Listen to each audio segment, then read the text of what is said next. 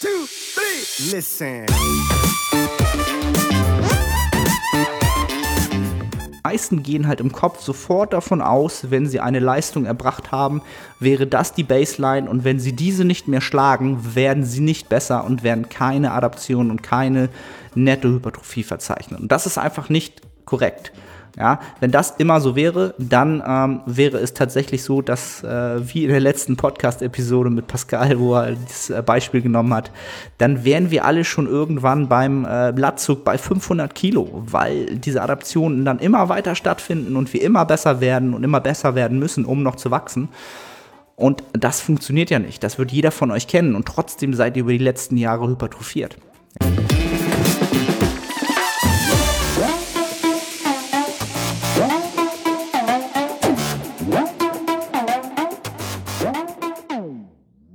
Moin aus Hamburg. Willkommen zu The Art of Personal Training. Mein Name ist Arne Otte, der Host der Sendung und es soll ein weiteres Q&A für euch geben. Es sind wieder einige, einige Fragen eingegangen, sowohl auf Instagram als auch über das Google-Formular.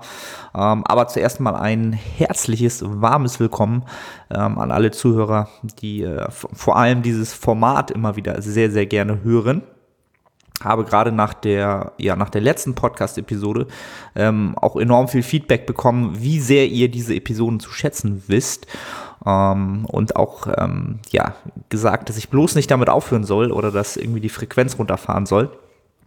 Und äh, dementsprechend mache ich sie natürlich auch sehr gerne und freue mich schon auf die Fragen. Habe äh, eben schon mal reingeschaut, was da so reingekommen ist. Äh, ja, sehr, sehr, sehr, sehr coole Fragen, äh, relevante Fragen für ähm, ja, alle hypertrophie-affinen Zuhörer da draußen. Aber zum Start werde ich einmal wieder so einen kleinen ähm, Rundumschlag machen, Update geben, was es bei mir meinerseits gibt äh, seit dem letzten QA. Ist ja auch schon wieder zwei Wochen her. Ähm, damals war der Minicut, glaube ich, gerade entsprechend absolviert in the books und äh, somit waren wir ähm, ja in der entsprechenden haben uns wieder in eine gute Ausgangslage gebracht für die nächste ähm, ja, Charge, die nächste Zeit Massing, also bis mindestens April, Ende April ähm, werden wir wahrscheinlich ja im Kalorienüberschuss ähm, uns aufhalten ähm, bis auf äh, Deload-Wochen, die letzten vier Tage jeweils. Also ja, fallen da ein paar Tage raus, die dann ähm, ja, isokalorisch sind, also auf Verhaltungskalorien. Aber ja, keine Defizite. Wir wollen hier keine Defizite. Wir wollen jetzt nochmal richtig was draufpacken. Und ähm, ja, der Trainings, der richtige neue Masse-Mesozyklus ist jetzt quasi gestern losgegangen. Das heißt, ich bin jetzt ähm, ja, ziemlich genau, ich habe das mal so als Startpunkt genommen für das finale Jahr Improvement Season oder das finale Jahr Off-Season im Bodybuilding, wie man es auch so schön nennt. Ähm, denn wahrscheinlich um jetzt um die Jahreszeit nächstes Jahr, ähm, wenn es Gott denn so will, sagt man ja immer, ähm, wird dann wahrscheinlich die Prep losgehen für die 2000 äh, 2000 und 21er Wettkampfsaison, ja, ähm, und dementsprechend weiß ich halt jetzt, dass jetzt halt auch die Zeit ist, in der es ähm, gilt, nochmal richtig Verbesserungen rauszuholen, ähm, das Training ernst zu nehmen, ähm, ja, Leidenschaft walten zu lassen, aber keine Gier, das ganz genau zu nehmen, zu schauen, ja, zu evaluieren, wie läuft es.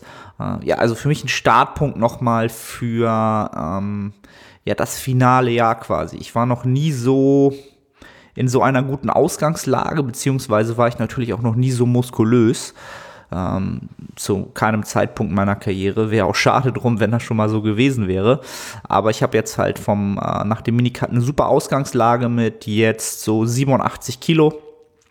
Ähm, ich glaube, das Höchstgewicht wird dann wieder sein, ähm, auf dem Papier wäre das Höchst-Höchstgewicht wahrscheinlich 92,5.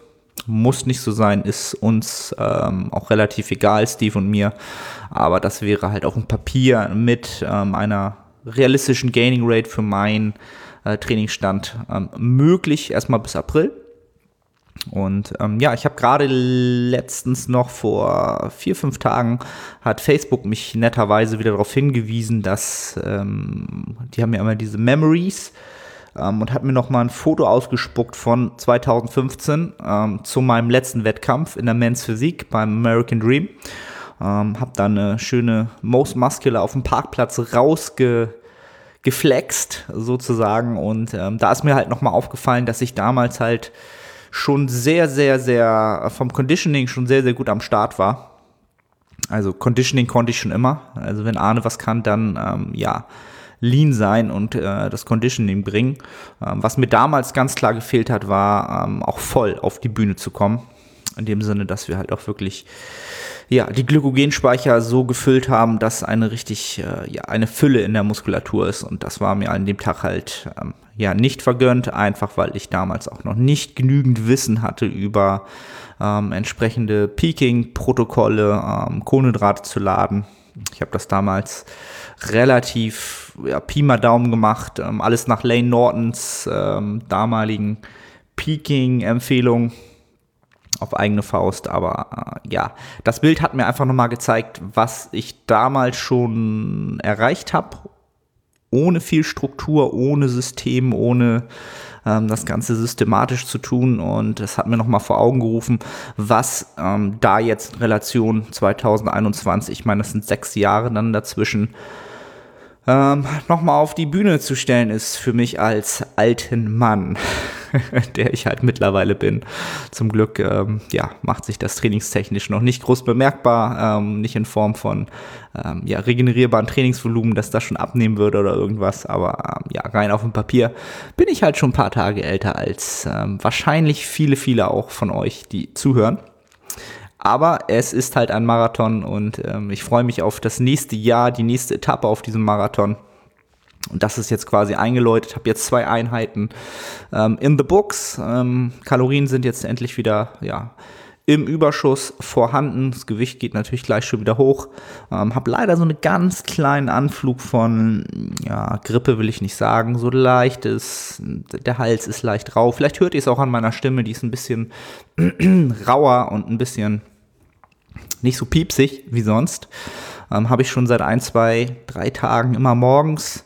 Ähm, gestern nach dem Beintraining ähm, hatte ich RDLs auf dem Zettel oder nein, Quatsch, Stiff Leg Deadlifts, ähm, Beinbeuger und dann nochmal die Beinpresse. Und nach der Beinpresse habe ich richtig Kreislauf bekommen, äh, kalten Schweiß, also nicht so gut. Habe die Einheit dann auch ähm, entsprechend erstmal abgebrochen. Die Upper Body Movements, äh, ISOs, habe ich dann ähm, später nach meinen Personal Trainings des Nachmittags noch äh, gemacht. Ähm, hätte ich aber auch offen gelassen, wenn es mir nicht besser gegangen wäre. Aber nachdem ich dann ähm, das obligatorische Sub inhaliert hatte, ging halt alles schon wieder. Es ist so ein kleines Auf und Ab. Ähm, ich glaube, mein Immunsystem ist gerade schwer, schwer, schwer am Kämpfen. Ähm, aber es ist definitiv noch ähm, am Kämpfen und ich bin guter Dinge, dass das, äh, dass die Jungs da auch den Kampf gewinnen. Ansonsten äh, ist das, glaube ich, alles, was seit dem letzten Mal passiert ist. Und ich spring einfach mal gleich in die ähm, entsprechenden ja, Fragen rein. Um, so. Ich fange mal gleich mit dem Formular an. Da sind die Fragen alle so ein bisschen ähm, wahrscheinlich ausführlicher. Okay, erste Frage lautet, was hältst du von einer Body Recomposition und wie würdest du eine machen? Ist sie nur als Anfänger möglich oder funktioniert es auch bei fortgeschrittenen Sportlern? Okay, Thema Body Recomp oder ähm, ja auch eure Körperkomposition ähm, so zu verändern, dass gleichzeitig sich ähm, Parameter gleichzeitig in einem größeren Maße ändern. Also Körperkomposition sprechen wir halt immer von Körperfett zu Muskulatur zu Skelett und Wasser natürlich noch und wie sich diese Komposition aus diesen Faktoren zusammensetzt. Und eine Body Recomposition äh, zielt darauf ab, gleichzeitig Muskeln aufzubauen, während man noch Körperfett verliert. Und das äh, für auch einen längeren Zeitraum und das auch in signifikanter Weise. Ne? Also, dass uns wirklich ähm, ja, sichtbar, messbar macht. Ähm, die Body Recomposition ist etwas, was an sich etwas was für Anfänger durchaus realistisches ist, weil diese einfach noch ein sehr, sehr großes Potenzial an Hypertrophie haben. Das heißt, selbst in einem Kaloriendefizit werden sie, ähm, ja, die Reize, die da kommen, äh, werden sehr schnell in Adaptionen umgesetzt, weil es noch sehr, sehr wenig oder es, es gibt einfach noch keine Adaptionswiderstände. Und ähm, ja, selbst das Kaloriendefizit ähm, dezimiert das Potenzial dort halt zwar zum gewissen Grad, aber nicht so stark, dass es ähm, ja nicht möglich wäre. Also als Anfänger ist es definitiv möglich, einfach aus dem Grund heraus, dass das Wachstumspotenzial so groß ist, dass es zwar durchs Defizit gemindert wird, aber immer noch ähm, ein, eine star starke ähm, Signifikanz hat, wenn man das ähm, ja, messen würde. Ja? So, je weiter wir jetzt aber in der Skala der Trainingskarriere Richtung ähm, fortgeschrittener wandern, wird das Ganze halt immer, immer schwerer. Denn ähm, der Prozess, der Energieaufwand für den wirklichen ähm, Muskelaufbau, den, Hypertroph den Hypertrophie-Effekt, also wirklich den, den Muskelquerschnitt den Muskelquerschnitt zu vergrößern. Das, was dort im Körper passieren muss, in der Zelle passieren muss, ist halt so aufwendig, dass es bei einem Kaloriendefizit halt ähm, ja, sehr, sehr unwahrscheinlich ist, ähm, dass dieser Prozess so in einer Menge stattfindet, ähm, dass es überhaupt messbar wäre, dass es gut klappt. Ähm, von daher, hm, ja, bin ich nicht der, der größte Freund davon. Ähm, ich mache das durchaus ab und an wieder bei Klienten, die wieder einsteigen oder vielleicht noch, ähm, ja, noch nicht so eine lange Trainingskarriere haben und bei dem die Körperkomposition ähm, das jetzt auch zurzeit hergibt.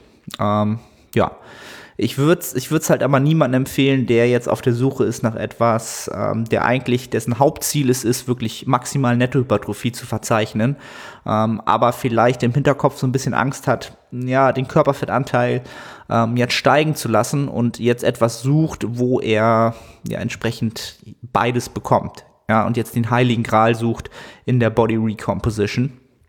Oder vielleicht auch jemand ist, der sagt, naja, eigentlich müsste ich tatsächlich erstmal meinen Körperfettanteil nochmal signifikant reduzieren, bevor das äh, Muskel, der Muskelaufbau stattfinden könnte, weil ich vielleicht aber auch schon ein bisschen fortgeschrittener bin.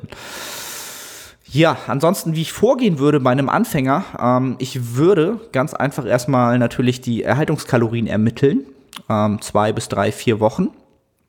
Und ähm, wahrscheinlich ähm, mich dort ähm, einpendeln ja, und ähm, etwas, etwas unter dem Bedarf die Kalorien dann sich einpendeln lassen und dann die Trainingsperformance entsprechend evaluieren, schauen, wie sich die, wie, was die äh, Gewichtsraten tun. Ja, wenn es nach unten geht, Trainingsperformance geht trotzdem noch stark nach oben, was ganz oft der Fall sein kann, ähm, dann würde ich mich dort halt äh, einpendeln mit den Kalorien in einem ähm, entsprechenden Bereich bei plus minus null bei Maintenance-Kalorien, was dann halt auch mal schwer zu messen ist. Aber da würde ich eine Range ein anpendeln und ähm, dann schauen, wie lange ich ähm, damit halt vorankomme im Training und in der Veränderung der Körperkomposition. Ja, also es ist machbar, es ist aus meiner Sicht aber eine sehr, sehr ineffiziente äh, Sache, sobald man den entsprechenden Beginner-Anfänger-Bereich verlassen hat. Ähm, genau. Und dann zur nächsten Frage. Was hältst du zu, was hältst du zu dem Thema Recomposition von diesem Artikel? Oh, Garnicus, Ernährung. So gehst du vor, wenn du weder Diät noch Aufbau dein Ziel ist. Wäre das so durchführbar? Hat es einen Sinn? Ah, ich habe den Artikel jetzt leider nicht gelesen und ähm, ich kann die Aufnahmen jetzt auch nicht stoppen. Ähm, aber wenn das Thema Recomposition ist, dann habe ich es ja, glaube ich, eben schon angesprochen. Ähm, genau, wenn, wenn weder Diät noch Aufbau dein Ziel ist. Ähm, danach, das wäre halt eher eine Maintenance-Phase. Ähm, Habe ich auch schon des Öfteren gesagt, was ich für sehr, sehr sinnvoll halte, gerade bei ja, mittel- bis fortgeschrittenen Athleten, um ähm, eine gewisse Muskulatur erstmal zu etablieren, eine gewisse Homöostase zu etablieren und auch äh, die, der Theorie der Resensibilisierung ähm, nachzukommen für Hypertrophie. Ähm, ja, aber die Frage ist da halt wieder jetzt für denjenigen, der diese Frage gestellt hat, äh, zu dem Garnicus-Artikel, ähm, was ist deine, deine Absicht dahinter? Was, was begeistert dich oder was ist für dich der attraktive Gedanke an einer Recomposition? Ähm, willst du, warum willst du nicht aktiv Muskeln aufbauen, einen Überschuss eingehen? Und warum äh, willst du kein Defizit haben, ähm, um Körperfett abzuschmeißen? Also man, dein Warum wäre halt das Entscheidende, um hier jetzt eine gute Antwort geben zu können, ob das für dich sinnvoll wäre. Ähm, ich kann halt nur mutmaßen. Ähm, wie gesagt, ich halte das nicht für die effektivste Variante. Ähm, solltest du kein Beginner mehr sein, die ersten ein, zwei Jahre Training schon hinter dir haben, ähm, würde ich mich halt für das eine oder das andere entscheiden und das in sinnvollen ähm, Phasen entsprechend ähm, periodisieren ähm, mit Aufbauphasen, mit Minicuts, mit ähm, Maintenance-Phasen und auch mit ähm, durchaus mit längeren Cuts, wenn diese dann sinnig und vonnöten sind. So, dann ein quasi ein Trainingsplan hier. So, hey, wie findest du ein Training bestehend aus Tag 1 TRX. TRX ist ein Sling-Trainer, für die, die es nicht sofort parat haben. Tag 2 HIT, High Intensity Training, sprich Einsatz, maximal 9 Wiederholungen, ganz langsam steht da. Ähm, Tag 3 Stabi Sprung. Tag 4 Ausdauereinheit lang, so circa eine Stunde. Ich weiß, ist jetzt nicht die klassische Hypertrophie, aber mich würde deine Meinung dazu interessieren. Vielen Dank, lieben Gruß, Mali. Ähm, ja, wenn du mir jetzt noch dazu geschrieben hättest, was, ähm, was dein, dein eigentliches Ziel ist oder warum du den Trainingsplan mit welchem, mit, ja, mit welcher Intention du den ganzen verfolgst, dann könnte ich dir jetzt auch sagen, ob ich den gut finde. Ich kann ihn jetzt quasi ja nur aus ähm, Hypertrophie-Sicht so ein bisschen äh, beurteilen und da ist es natürlich nicht, nicht sonderlich äh, spezifisch auf Hypertrophie ausgerichtet halt. Ne? Ich weiß nicht, was du am TRX machst. Ähm, Hit kann durchaus für die Hypertrophie sehr, sehr wirksam sein. Es, ähm, dadurch durch die hohe Intensität hat man halt wenig Zeitaufwand und halt auch nicht so viele Wiederholungen. Ähm, Stabi- und Sprungsachen, äh, da würde ich glauben, dass du wahrscheinlich einen Übertrag zu einem anderen Sport hast oder suchst.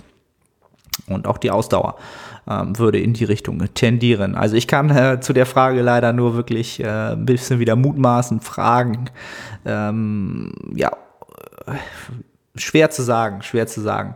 Also wenn es jetzt rein wirklich um Hypertrophie geht, ähm, dann ist es sicherlich nicht das effizienteste Programm. Ähm, wenn es dir Spaß macht und es ähm, deinen Zielen nachgeht und du damit auch Hypertrophie verzeichnen kannst, was durchaus passiert, ähm, alles cool. Do it. So. Wie wichtig, essentiell ist es, jede Woche die Leistung der vorigen Woche zu überbieten innerhalb eines Mesos. Das heißt, wenn man es am Ende eines Mesos nicht mehr schafft, die Vorwoche zu überbieten, inwieweit war diese Woche dann überhaupt stimulativ? Die eine Rap mehr im Vergleich zur Vorwoche kann doch nicht einen solchen Unterschied bezüglich des Stimulus machen. Deine Meinung dazu? Eine sehr, sehr gute Frage. Eine Frage, die sich auch ständig, ständig möchte ich nicht sagen, oder ganz oft im Coaching habe wie wichtig ist dieser, ja, sagen wir es jetzt auch mal hier so, der, der Progressive Overload und diese eine Rap. Ähm, also um da so ein bisschen Kontext zu schaffen und ähm, das habe ich glaube ich auch schon das eine oder andere Mal getan. Ähm, Progressive Overload, ja, also sozusagen das, die Leistung, noch mehr Leistung zu bringen, ja, am Ende, als in dem, äh, in dem Stimulus, dem Stimulusversuch, den man vorher hatte, ähm, ist halt, sollte unser Anspruch sein oder äh, sollte der Versuch sein, dieses zu gewährleisten oder es ähm, entsprechend im Training ähm, rauszuholen, wenn es uns in den Kapazitäten ähm, ja, gegeben ist, wenn wir diese Kapazitäten kreiert haben. Und mit Kapazitäten sind mehrere Sachen gemeint. Ähm, zum einen ist entsprechend diese Mehrleistung, was ich bringen kann, diese eine Rap mehr oder die absolute Intensität, also die Gewicht auf der Hantel zu erhöhen, ist entsprechend ähm, Adaption ähm, äh, zugute zu schreiben. Und diese Adaptionen, die sind stattgefunden aufgrund der Trainings vorher. Ja. Das heißt, hm, wenn ich entsprechend keine, keine Mehrleistung bringen kann, dann hat diese Adaption noch nicht stattgefunden. Das ist quasi das eine Bild oder der eine Fakt, die man sich einmal vor Augen halten muss. Was jetzt noch nicht heißt, dass das Ganze nicht produktiv ist, dass das Ganze ähm, entsprechend ähm, ja wertlos wäre. Denn was wir uns auch anschauen müssen, ist Folgendes, dass wir natürlich, sobald wir ähm, entsprechend ein, ein, ja, eine Leistung gebracht haben, ja, wir haben eine Wiederholungszahl, wir haben eine absolute Intensität, wir haben eine relative Intensität und ähm, das können wir in der nächsten Woche halt entsprechend nicht überbieten. Heißt es nicht, dass wir dafür keinen entsprechenden ähm, Stimulus bekommen und auch keine Adaption rausbekommen. Also der Stimulus ist ja trotzdem da. Die Menge an Adaption, die daraus resultiert, die wird wahrscheinlich kleiner sein, ja, weil wir diese Leistung schon mal erbracht haben und durch diese Leistung, die wir erbracht haben, das letzte Mal schon Adaptionswiderstände sich aufgebaut haben. Ja, das sind ähm, entsprechend wieder ähm, diese Adaptionswiderstände sorgen dafür, dass wir am Ende nach dem Stimulus ähm, weniger Nettohypertrophie rausbekommen, weil der Körper sich dort schon ein wenig gegen wehrt. Ja? Ähm, das heißt, selbst wenn wir jetzt weniger leisten, ja, haben wir letztes Mal eine gute Menge an ähm, Adaptionen mitbekommen ja, um es jetzt einfach mal in, keine Ahnung, irgendeinen blöden Begriff zu sagen, was weiß ich. Wir haben 60% Adaption letztes Mal bekommen für die Leistung. Jetzt ähm, bringen wir die gleiche Leistung nochmal, können uns aber nicht mehr steigern und kriegen nur noch 50% der Adaption. Ja? 50 Prozent sind aber immer noch mehr als 0 Prozent. Und die meisten gehen halt im Kopf sofort davon aus, wenn sie eine Leistung erbracht haben, wäre das die Baseline. Und wenn sie diese nicht mehr schlagen, werden sie nicht besser und werden keine Adaption und keine Nettohypertrophie verzeichnen. Und das ist einfach nicht korrekt. Ja, wenn das immer so wäre, dann ähm, wäre es tatsächlich so, dass äh, wie in der letzten Podcast-Episode mit Pascal, wo er das äh, Beispiel genommen hat, dann wären wir alle schon irgendwann beim äh, Blattzug bei 500 Kilo, weil diese Adaptionen dann immer weiter stattfinden und wir immer besser werden und immer besser werden müssen, um noch zu wachsen. Und das funktioniert ja nicht. Das wird jeder von euch kennen und trotzdem seid ihr über die letzten Jahre hypertrophiert. Ja, ihr habt äh, bestimmt auch Lifts, wo ihr sagt, ja, da bin ich eigentlich seit ein, zwei, drei Jahren immer so im gleichen Bereich von dem, was ich bewege ähm, und trotzdem wachse ich halt irgendwie. Ja, und das müsst ihr euch immer vor Augen rufen, wenn ihr diesen Gedankengang habt. Hm, naja, ist es wirklich so die letzte Wiederholung, die zählt? Das sollte euer Ziel sein, ganz klar. Denn wenn ihr diese Adaption geschafft habt und kreiert habt, ja, und mit kreieren meine ich dabei auch noch ähm, die Regenerationskapazitäten kreiert habt, um das letzte Mal eine gute Menge an Adaption rauszubekommen. Das kann diesen Prozentsatz, den ich eben genannt habe, nämlich auch nochmal nach oben und unten anpassen. Ähm, ja, dann äh, werdet ihr auch trotzdem nicht mit, mit Nicht-PRs wachsen. Ja, ähm, es wird halt immer schwerer, diesen diese PRs zu knacken. Ähm, natürlich müssen wir das Ziel haben, um diesen Adaptionswiderständen halt immer gegenzuwirken, das immer zu kontern. Und das sollte unser Ziel sein. Wir werden es nicht immer erreichen. Es ist aber auch nicht ähm, unbedingt das, was uns zum Wachsen bringt. Es ist gut, wenn es klappt, wenn wir es kreieren, wenn wir entsprechend diese Adaption mitnehmen können. Wenn es nicht klappt, Adaption nehmen wir trotzdem mit. Erst wenn wir konsequent schlechter werden in den Leistungen, ja, also wenn es um die finale Woche geht und wir können keine Leistung mehr schaffen, Adaptionen sind trotzdem da, nicht so stark. Sind es jetzt aber in der dritten Woche schon, geht schon bergab, dann läuft was falsch mit den Faktoren. Am Trainingsvolumen, am, an der Intensität, an der Frequenz. Die Regeneration ist nicht mehr gewährleistet, deswegen können wir keine Adaptionen mehr haben, weil die Regeneration den Adaptionen immer vorkommt oder davor stattfinden muss. Ähm, und dann sollte man das Ganze natürlich überdenken. Ansonsten, diese eine letzte Rap, äh, so wie du es geschrieben hast, kann doch nicht einen solchen Unterschied ausmachen. Aus meiner Sicht wirklich erst, wenn du halt im Top-Top-Level-Bereich bist und schon super lange trainierst. Klar, dann ist diese eine Rap halt für dich schon ja sehr sehr wichtig, sie irgendwann zu schaffen. Ähm, aber ich denke mal, den, der Großteil der Hörer hier, ähm, die ist noch nicht in dem Bereich, weiß ich nicht, 20, 30 Jahre Training, super stark mittlerweile, super ähm, von der Hypertrophie schon ausgeprägt. Ja. Ihr wisst, was ich meine. So, nächste Frage. Ähm, wenn du dich für jede Muskelgruppe, Brust, Quads, Hams, Delts, Brust, Rücken, Bizeps, Trizeps, für eine Übung entscheiden müsste, welche wäre es? Die Frage stelle ich zugegebenermaßen aus purer Neugier. aus purer Neugier. Okay, meine Lieblingsübung für die jeweiligen Muskelgruppen. Eigentlich eine coole Frage. Ähm, das würde mich halt auch immer sehr, sehr interessieren. Was mich halt immer am meisten dann interessieren würde, wenn ich jemanden fragen würde, ähm, was sein ähm, entsprechender Beweggrund ist oder seine Rationale dahinter ist, warum diese Übung für ihn halt ähm, die beste ist. So, Brust. Oh, Brust. Nicht meine Stärke, deswegen muss ich da auch wirklich immer sehr, sehr genau schauen, was ich mache. Da gibt es nichts zu verschenken, da muss alles effizient sein. Mmh meine Favorite-Übung. Also ich gehe einfach mal nicht, nicht nach dem, welche mir am meisten Spaß macht, sondern welche für mich am meisten effizient ist. Und da würde ich sagen, Kurzhantel, Flachbank drücken, ist für mich wahrscheinlich in Gänze am meisten äh, für die Hypertrophie produktiv. Aus dem Grund heraus, dass ich die Range of Motion sehr, sehr gut anpassen kann, dass ich meine langen ähm, Arme entsprechend ähm, ja, frei bewegen kann. Ja, und ich kann sozusagen auch noch den Oberarmknochen zum Brustbein in die Mitte, ähm, ja, in die Mitte führen, zusammendrücken, was ich bei der Langhantel nicht kann, ähm, wo ich auch noch mal einen größeren Aktivierungsgrad erwirken kann, ähm, was für mich halt sehr, sehr wichtig ist. Ja, deswegen Kurzhantel, Flachbank drücken. Ähm, Quads, hm, ich würde sagen, die für mich wahrscheinlich die Multipresse und die Squats in der Multipresse, weil ich da ähm, entsprechend von der Positionierung und vom Aufrechtbleiben ähm, die meiste Quad-Aktivierung hinbekomme ähm, und die höchste mechanische Last wahrscheinlich drauf bekomme. Ja, obwohl die Beinpresse, die 45 Grad Beinpresse, dem auch sehr, sehr stark ähm, ähnelt. Äh, wenn ich mich entscheiden müsste, hm, Okay, 45 Grad Beinpresse, wahrscheinlich.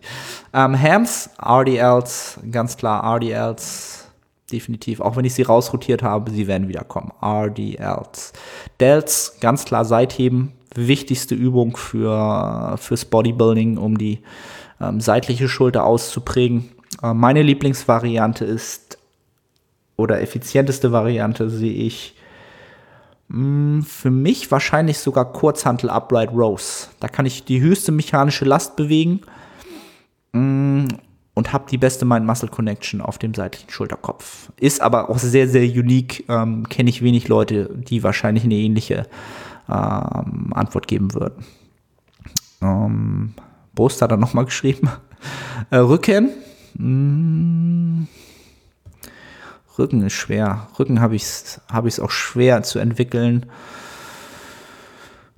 Wichtigste Rückenübung für mich. Hm. Das ist ein tough one. That's a tough one. Ich glaube, die meiste Progression habe ich mit der ähm, Untergriff SZ vorgebeugtes Bend Over Row quasi. Also die, das vorgebeugte Rudern mit der SZ-Hantel im Untergriff, in dem absteigenden Anteil. Dadurch ähm, kann ich noch ein bisschen mehr Range of Motion ähm, erzeugen nach unten, als auch in der Bewegung nach oben. Ähm, die ist für meine langen Arme, ähm, glaube ich, mit am produktivsten gewesen, auch in letzter Zeit. Ähm, Bizeps oh, ganz klar, und das ist ja, für viele gleich, ähm, würde ich fast sagen, die effektivste Übung. Äh, Kurzhantel, Bizeps Curls auf der Schrägbank. Also nicht, dass man äh, sich mit, mit, dem Brustkorb auf die Schrägbank legt, sondern ähm, den Rücken in der Schrägbank hat, äh, die Arme runterhängen lässt und dann hat man eine richtig fiese, fiese Widerstandskurve. Auch eine effektive Widerstandskurve. Trizeps, uh, let me think. Aber Trizeps braucht man mich nicht fragen. Mein Trizeps ist immer schon sehr, sehr gut gewesen, einfach weil ich bei Druckbewegungen viel Bewegung machen muss, bis mein Ellbogen äh, von A nach B kommt und von Streckung zu Beugung kommt. Deswegen sind meine Arme halt auch gut, weil ich so lange Arme habe. Da kommt viel Arbeit zusammen. Ah, Trizepsübung ich würde sagen, Kurzhandel Skull Crusher. Range of Motion, Stretch, Vorspannung und absolute Intensität und mechanische Last, die ich da bewegen kann, äh, machen sie für mich am effizientesten. Ja. Alright. Ähm, nächste Frage. Ist es als Bodybuilder sinnvoll, darauf zu trainieren, seinen 1RM, das heißt seinen One-Rep Max, zu erhöhen, um in den Wiederholungsbereichen von 6 bis 12 stärker zu werden? Mm, die gute alte Frage nach der Kraft und der Hypertrophie. Mm. Dazu finde ich halt immer oder finde es halt wichtig, dass man da nochmal unterscheidet in oder den oder versteht, dass man das nicht ja nicht trennen darf oder dass das auch in, miteinander ineinander hergeht, ineinander hergeht, kann man das so sagen, ähm, ineinander übergreift, sag ich mal so, ja. Ähm, ich glaube nicht, dass es sinnig ist, sein 1RM zu trainieren, also aktiv zu trainieren, das heißt darauf hin zu trainieren, sein 1RM wirklich zu testen und diesen ähm, entsprechend zu erhöhen, der wird sich aus meiner Sicht, selbst wenn man nur Hypertrophietraining betreibt, mit der Zeit erhöhen. Ähm, aus dem Grunde heraus, dass man einfach neuronal effizienter wird. Ähm, natürlich nicht die no ma maximal neuronale Effizienz halt in diesem maximalen Intensitätsbereich. Ähm, aber ich sag mal genau, wenn du schreibst ja auch sechs bis zwölf in diesem Wiederholungsbereich, der halt auch immer einen Großteil des Programmings ausmachen sollte, weil das einer der, ähm, ich sag mal sozusagen potentesten äh, Hypertrophiebereiche ist ähm, für viele Muskelpartien, wo man halt auch immer ein bisschen äh, schauen muss, wo sind langsam zuckende, schnell zuckende Muskelfasern ähm, ne? und wo macht es Sinn, eher höhere Wiederholungsbereiche zu implementieren und wo macht es halt keinen Sinn, ähm, höhere Wiederholungsbereiche zu, in, zu implementieren. Ja? Das heißt, ich würde halt nicht ähm, primär oder mit der Intention ähm, trainieren, mein 1RM zu steigern, sondern steigere dein 6RM, dein 8RM, dein 12RM. Das solltest du spezifisch ähm, im Fokus haben, dort stärker zu werden und das über mehrere Sätze, weil wir dann ähm, relativ sicher gehen können, dass wir auch Nettohypertrophie verzeichnet haben. Ja, der One-RM ist halt nicht spezifisch für einen Bodybuilder. Ähm, da hast du zwar eine sehr, sehr hohe Aktivierung, aber 100 Sätze One-RMs machen würde dich halt killen. Auch von der, von der Reiz- zur Ermüdungsratio Katastrophe halt. Ähm, wenn man auf so eine Idee kommen sollte. Ähm, also spezi spezialisiere dich auf den ähm, Wiederholungsbereich, ähm, in dem es halt sinnvoll ist, auch überhaupt seinen Rap Max ähm, zu verbessern. Ja, weil der einfach spe spezifisch für dein Ziel Hypertrophie als Bodybuilder ähm, äh, deutlich äh, effizienter und potenter ist. Um, so, das waren, glaube ich, die Fragen aus dem Formular. Dann kommen wir zu Instagram. So, Fitness X10 fragt, wann kommen die Six Layer Lemon wieder? Ach, keine Ahnung. Ich habe überhaupt keine Ahnung, äh, was bei MyProtein los ist und wann was kommt. Ich weiß gar nicht, sind diese Lemon-Dinger, den kenne ich glaube ich selber gar nicht, oder ist das der goldene Riegel mit der weißen Schokolade? Ähm, die sind nice, die würde ich mir auch noch bestellen, aber die sind wahrscheinlich dank Black Friday äh, sind die Lager alle leer. Ähm, aber ich bin mir sicher, ähm, MP ist da schnell mit der Nachlieferung. Ähm, Fitness X10 fragt auch, kann zu wenig Obst und Gemüse zu Heißhunger führen? Mm, ich würde sagen, nicht. Ähm, es ist kein direkter Zusammenhang da zu dem Thema, dass du zu wenig Obst und Gemüse isst, dass dadurch sofort Heißhunger entstehen sollte. Ähm, was ich durchaus, ähm, wo sich da eine Schnittmenge bilden kann, was daraus resultieren kann, ähm, ist äh, der fehlende Konsum von Ballaststoffen. Ja, das heißt, wenn du nicht genügend Ballaststoffe zuführst, dann wird jede Mahlzeit, die du aufnimmst, halt sehr, sehr schnell verarbeitet und die Energie auch sehr, sehr schnell, ähm, ja, kontinuierlich verbraucht. Ähm, es ist quasi kein Zeitpuffer drin. Dafür sind halt Ballaststoffe gut, damit die Sachen langsam im Darmen, im, im Magen-Darmen-Trakt, im Magen-Darm-Trakt halt auch verarbeitet werden können ähm, und du halt auch eine längere Sättigung davon hast und die Energie halt auch entsprechend länger davon zehren kannst. Ähm, dann kommt es natürlich vielleicht schneller dazu, dass du ähm, entsprechend wieder Hunger bekommst und auch Heißhunger bekommst, weil das, was du an Energie bekommen hast, halt sehr, sehr schnell ähm, durchgefeuert ist. Also, Kids, Kids ist auch gut, ne? Als wäre ich jetzt, ich bin wirklich schon so alt. So, Kids, eat your, eat your uh, fiber. Ähm, esst eure Ballaststoffe. Ähm, als Faustregel 25 Gramm plus, ja, oder äh, man könnte auch sagen, pro äh, 1000 Kalorien ähm, 8 bis 12 Gramm Ballaststoffe. Das ist immer so meine Grundempfehlung, die ihr einhalten solltet, ähm, um vielleicht auch dem Heißhunger ähm, ähm, äh, standzuhalten oder diesen nicht stattfinden zu lassen. So, Janis Rowe fragt, hast du schon mal an deinen Fähigkeiten als Coach beziehungsweise als Athlet gezweifelt? Und wenn ja, was wären die Gründe und wie bist du damit umgegangen? Oh, sehr, sehr gute Frage. Ähm, an meinen Fähigkeiten gezweifelt. Sagen wir es mal so, ich bin allgemein ein Mensch, der ähm, oftmals an sich gezweifelt hat, in jeglicher Hinsicht. Ähm, nicht nur als Coach, nicht nur als Athlet. Ähm, sagen wir es mal so, ich komme halt aus einem aus einer Sozialisation, na, ist das falsche Wort, aus, aus einer Zeit oder als Jugendlicher aus einer Zeit, in der ich sehr, sehr wenig Selbstbewusstsein hatte, in der ich ähm, ja auch mir selbst sehr wenig zugetraut habe, ähm, was einfach daraus resultiert, dass ich, ähm, ja, woraus resultiert das? Ich, wahrscheinlich, also ich bin auch immer jemand gewesen, der A, sowieso immer schon sehr introvertiert war als Mensch, dadurch auch immer eher so ein Einzelgänger war.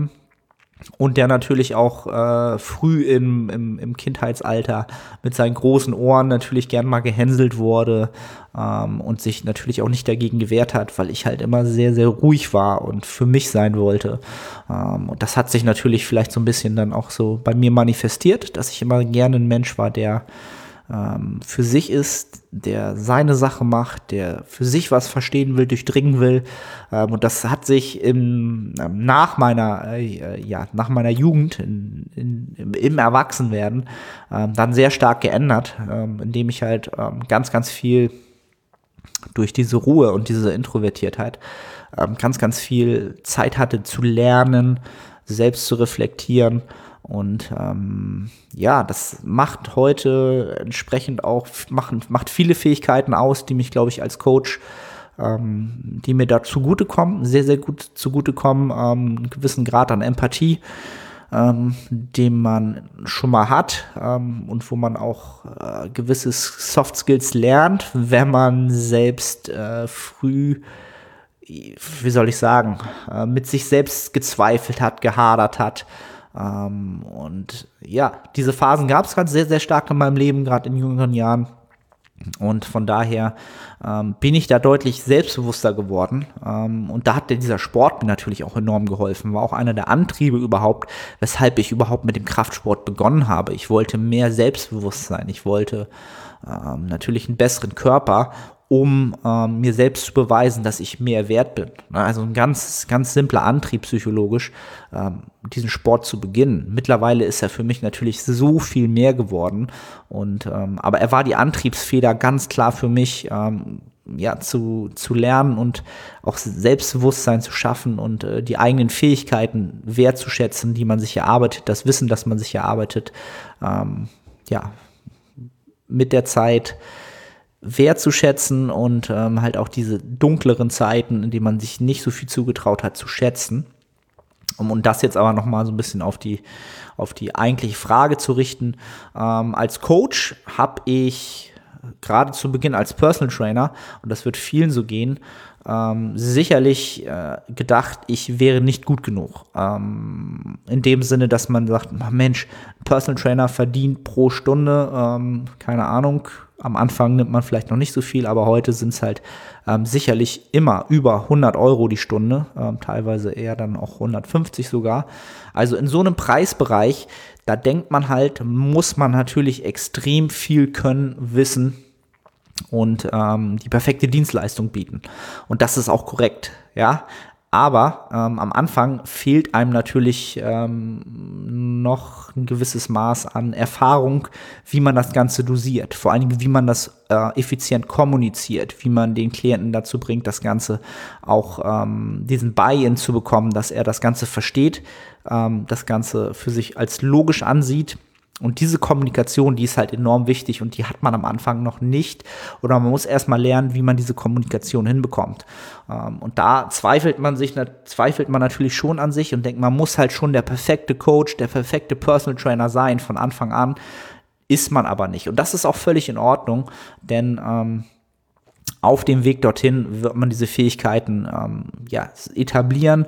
Und diese Zeit ist auch ganz, ganz wichtig, ähm, um sich zu entwickeln, um zu verstehen, was man will, was man nicht will, ähm, gerade als Coach, in welche Bereiche möchte ich, was ist mein Traumkunde, mit welchen Kunden kann ich gut arbeiten, mit welchen kann ich weniger schlecht äh, arbeiten. Ähm, ja, da habe ich am Anfang schon sehr, sehr oft gezweifelt, habe dann aber sehr, sehr schnell auch ähm, meine Nische gefunden, gerade im Personal Training und äh, vor allen Dingen auch eine ganz klare Außendarstellung gefunden und dann wirklich nur noch die Leute angezogen, äh, wo man auch sofort das Gefühl hat, ja, die, die sind sozusagen auf, auf, auf einer auf einer Ebene mit einem ähm, emotional und dann ist man auch sehr, sehr viel, viel schneller gefestigt und in dem, was man tut. Ähm, das Selbstbewusstsein hat man eigentlich im Unter, äh, Unter, Unterbewusst, hat man natürlich eine ganz klare Vision, was will ich mit dem machen, wieso will ich es machen. Ähm, man muss aber auch ganz klar immer erstmal lernen, dass das Ganze zuallererst ganz, ganz wichtig immer um den Klienten herum gebaut wird, alle Entscheidungen und dass man ähm, von sich weggeht, von seinen eigenen Erfahrungen entsprechend weggeht und ganz klar immer erstmal den Klienten sieht und dann natürlich Wissen, Erfahrung kombiniert und zu einem etwas, zu einem Konstrukt macht, ähm, das den Klienten auch voranbringt und vor allem etwas, was, was ihm in gewisser Weise Spaß bringt und was ihn ähm, entsprechend auch logisch erscheint, was er versteht und deswegen auch konsequent umsetzt, eine gute Adherenz hat dazu. Genau.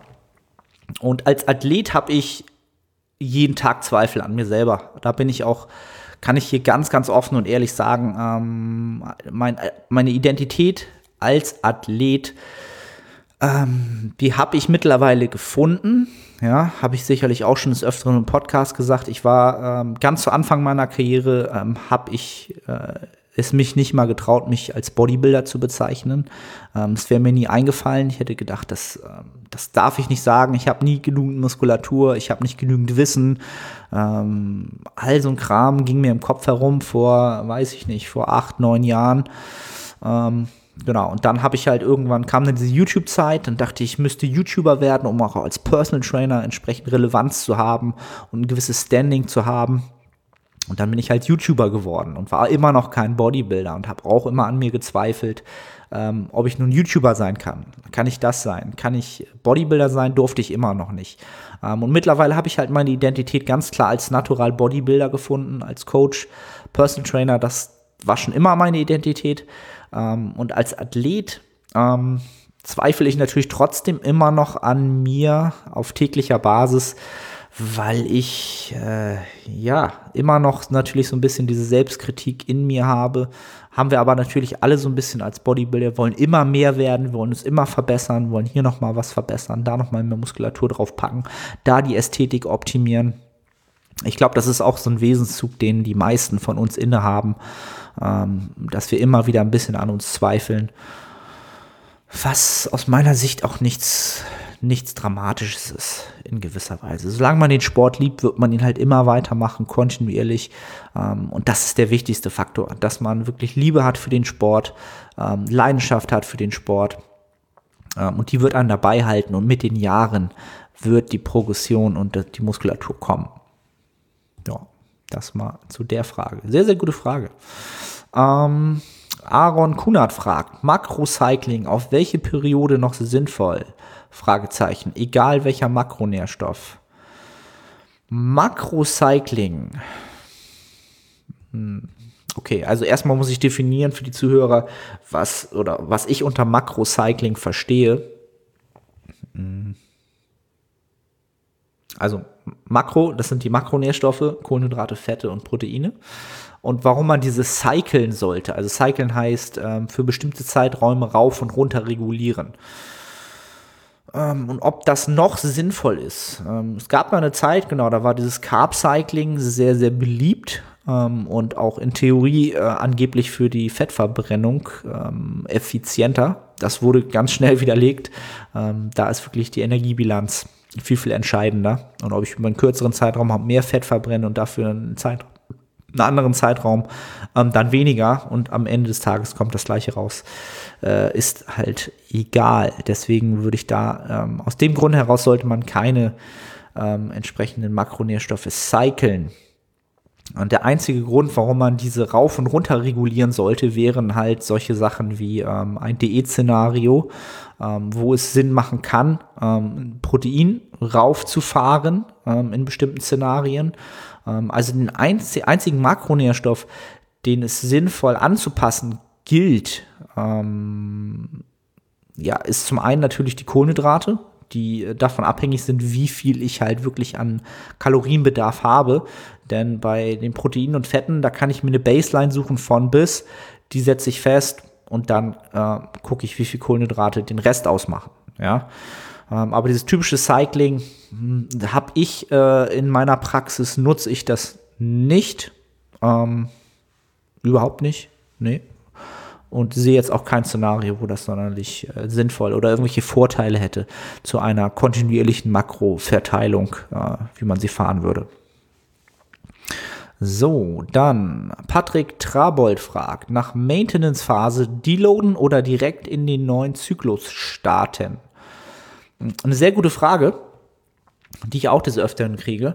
Ähm, nach einer Maintenance-Phase, ja, würde ich trotzdem einen Deload machen auch wenn man in der Maintenance-Phase ja sowieso schon sehr, sehr viel Ermüdung abbaut, ja, das heißt, ähm, in der Maintenance-Phase hält man das Trainingsvolumen statisch, man hält die äh, Kalorien statisch auf Erhalt, ja, und das ist halt ein Szenario, in dem man viel, viel systemische und akute Ermüdung abbauen kann.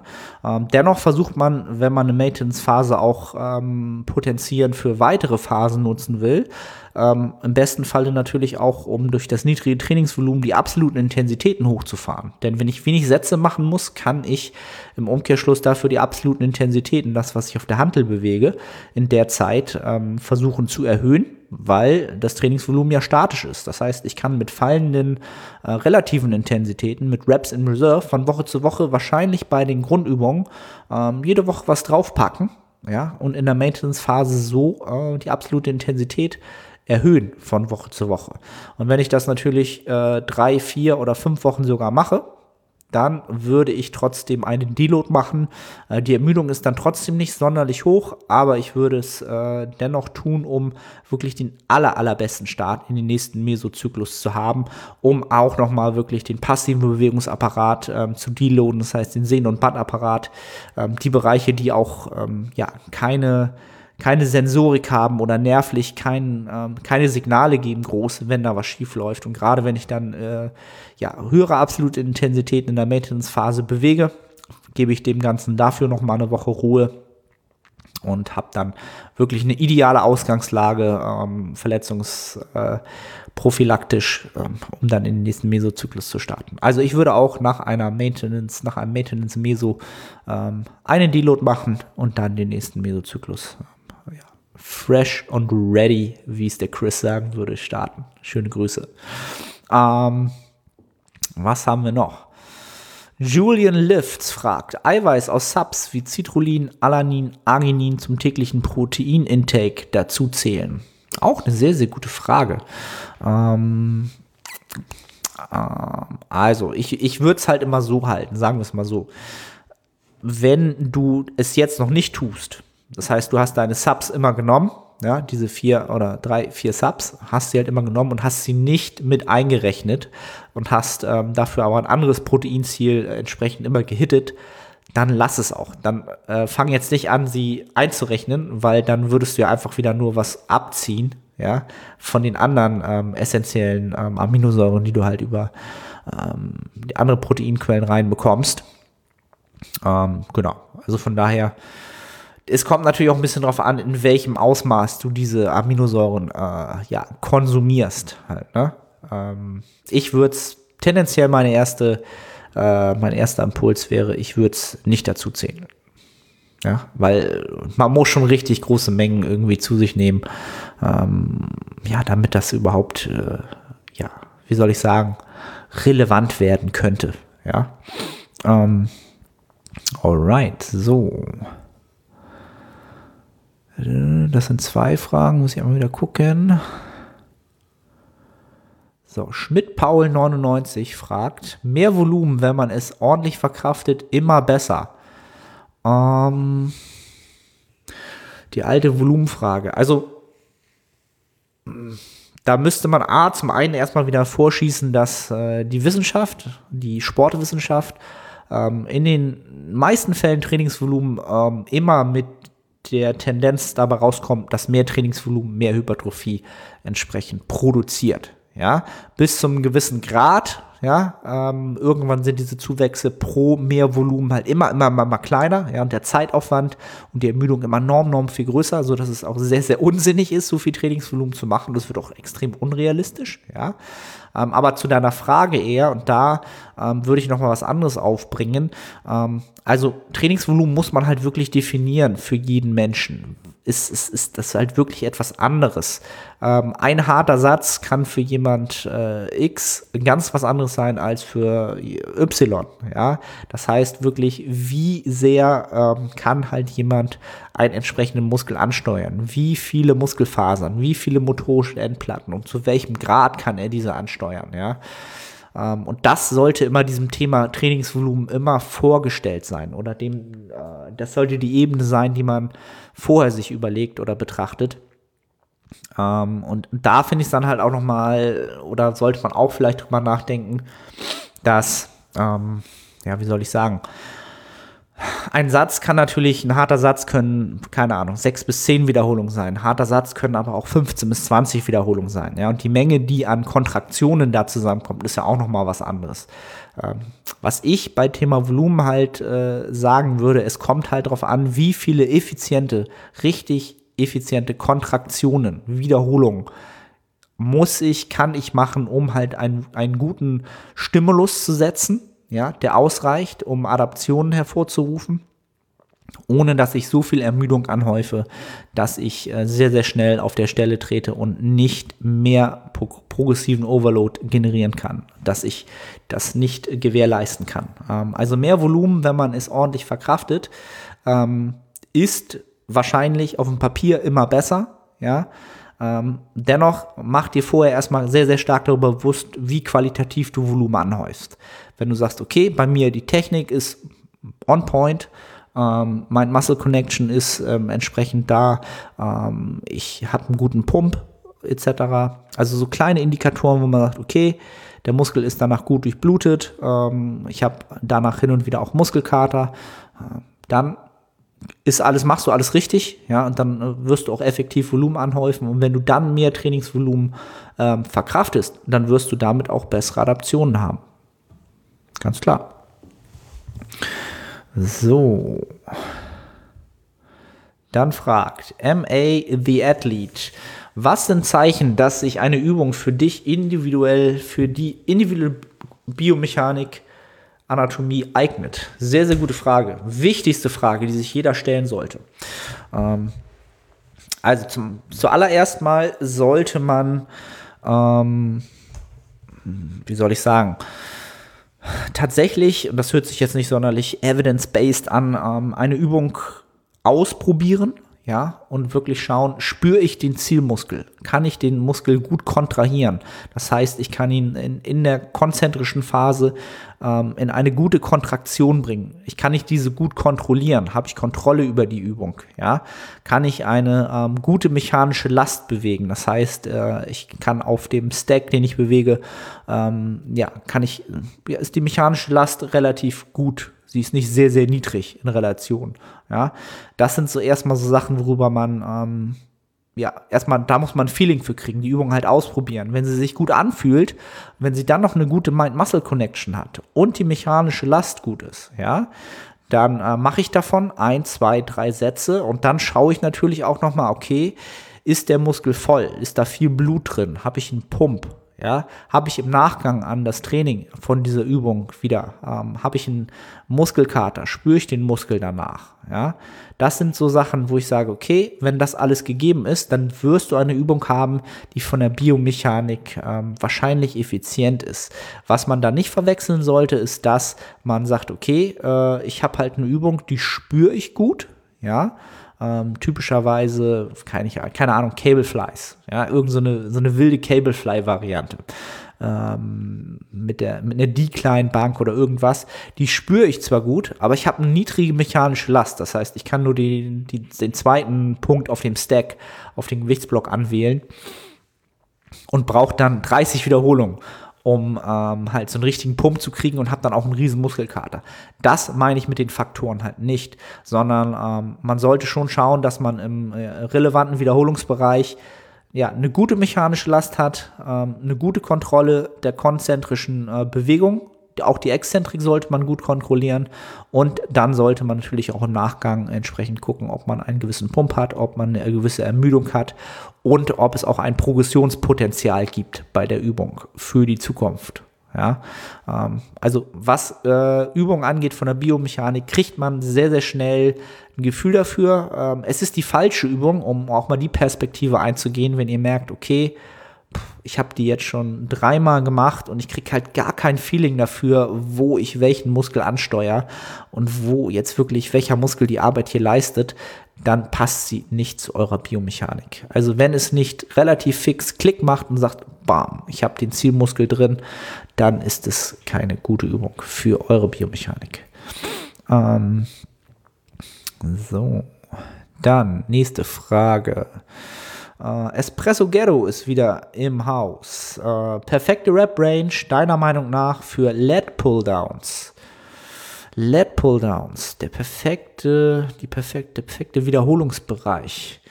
Also für LED Pulldowns würde ich äh, ausschließen, gehen wir mal nach dem Ausschlusskriterium, ich würde wahrscheinlich keine High Raps machen.